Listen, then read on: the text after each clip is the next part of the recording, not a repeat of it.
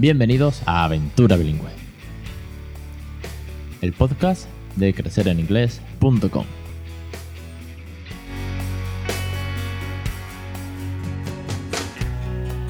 Capítulo 62. Hoy 17 de agosto de 2017. Muy buenas. Mi nombre es Alex Perdel y esto es Aventura Bilingüe, un podcast sobre bilingüismo para aquellos que no somos precisamente bilingües. También en verano, sí. Después de las dos semanas de parón, después de ir recargando fuerzas, volvemos a arrancar, ya os lo dije. Y bueno, la verdad que es que el peque sigue por casa hasta septiembre, no empieza la guardería y voy un poco lento con los contenidos del blog y voy casi que a lo justo de los cursos y el podcast. Pero el podcast también es muy importante y hoy vamos a tratar un tema que si no fuese por la experiencia propia, las vivencias, el día a día y el cómo se desarrollan las cosas en casa con el inglés de por medio entre mi hijo y yo, creo que nunca lo hubiese tratado. Y es que al final la experiencia es un grado bueno, fundamental.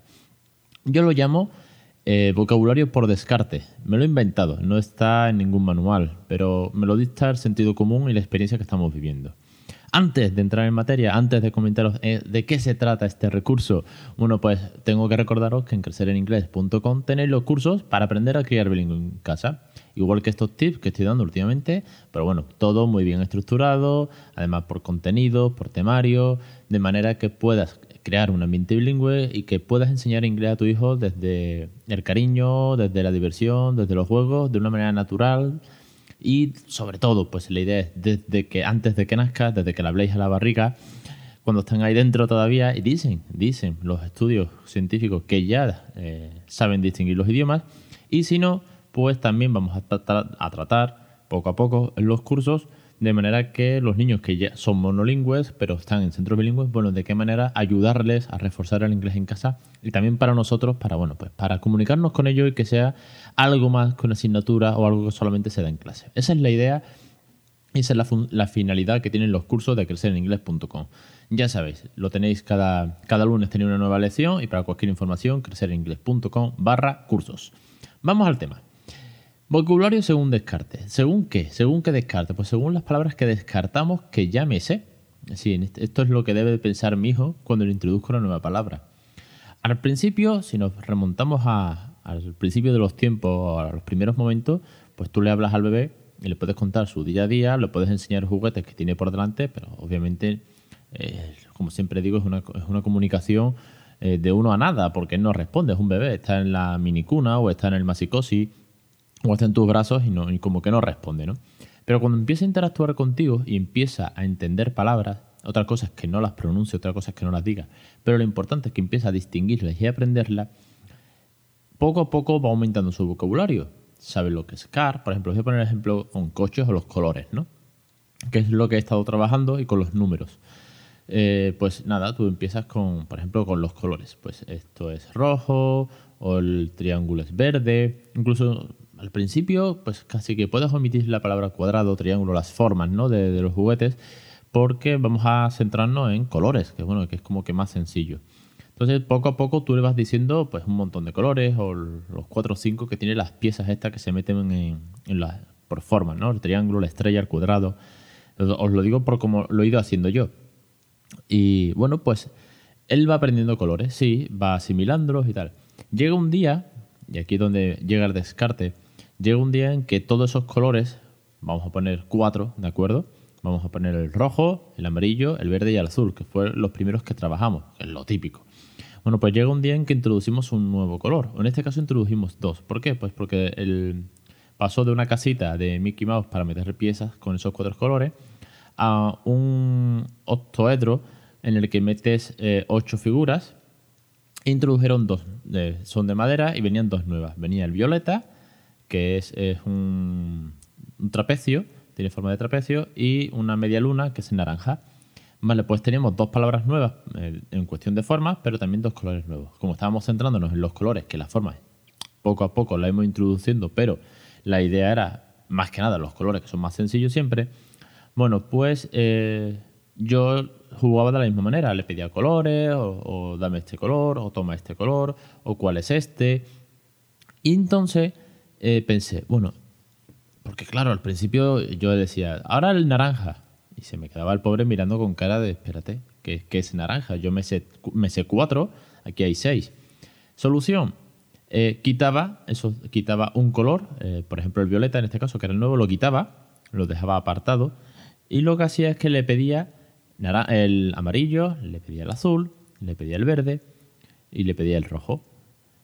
Y cuando ya tenía esos cuatro, los cuatro primeros ya lo tenía nombrados, ahora le pedía el naranja.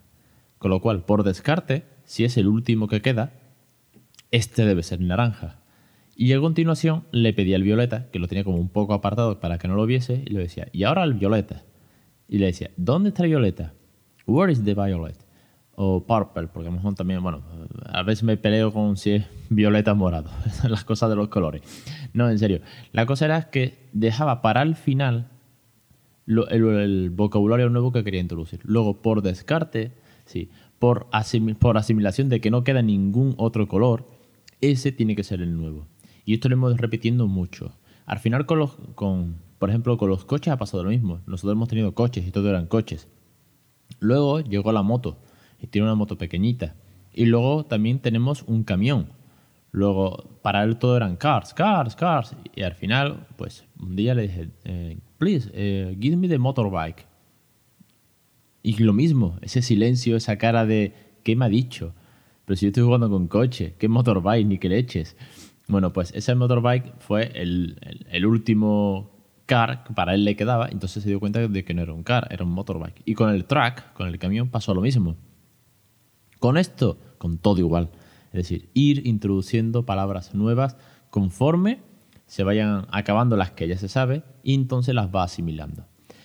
Espero, espero que, os funcione. Y si alguno, de los que ya estáis escribiendo bilingüe y estáis aquí escuchándome cada jueves, eh, os ha pasado algo, igual, porque, no sé, os sale solo y es que al final esto no viene en ningún manual, esto simplemente viene con la experiencia, comentármelo, comentarme cuál ha sido vuestra experiencia para introducir palabras nuevas, porque al final es divertido y ves cómo se raya un poco, porque es como, no sé qué palabra has dicho, pero ya la asimila y al cabo de dos o tres días de practicarla varias veces ya se la sabe, entonces puedes meter otra. Con los números iguales se sabe los números del 1 al 10 perfectamente. Si algunos medio lo pronuncia, otros lo pronuncia perfecto. H es increíble como dice el 8. Eh, six, por ejemplo, es, una cosa súper rara, pero él lo intenta. Bueno, pues eh, ya llegamos hasta el 10. Con lo cual, ¿cuál es el siguiente paso? Pues meter el 11 y el 12. Cuando ya se lo sepa, pasaremos a eh, el 13, 14, 15, que además, pues casi que es muy parecido, ¿no? Simplemente, pues 13, 14, con lo cual poco a poco, sin miedo ninguno, de una manera natural, que es algo que siempre recurro, pues conforme se vaya divirtiendo, conforme vaya picándole esa curiosidad de que viene algo más, pues irá demandando, pues en algunas cosas aprenderá más colores, en algunas cosas aprenderá menos formas, por ejemplo, pero lo importante es siempre ir añadiendo un poquito de vocabulario y ese, ese descarte que sea lo que le llama la atención y quiera aprenderlo. Espero que os sirva este tip. Una, otro capítulo con tip la verdad que ahora mismo están las entrevistas paradas porque estamos en verano y no hay Dios que, nos pongamos de acuerdo con tanta piscina, playa, quedadas familiares, viajes y aparte que bueno, que estamos en verano. Pero a partir de septiembre vamos a volver a, las entrevistas, claro que sí. Y hay alguna, alguna que otra ahí concertada y van a ser muy muy interesantes.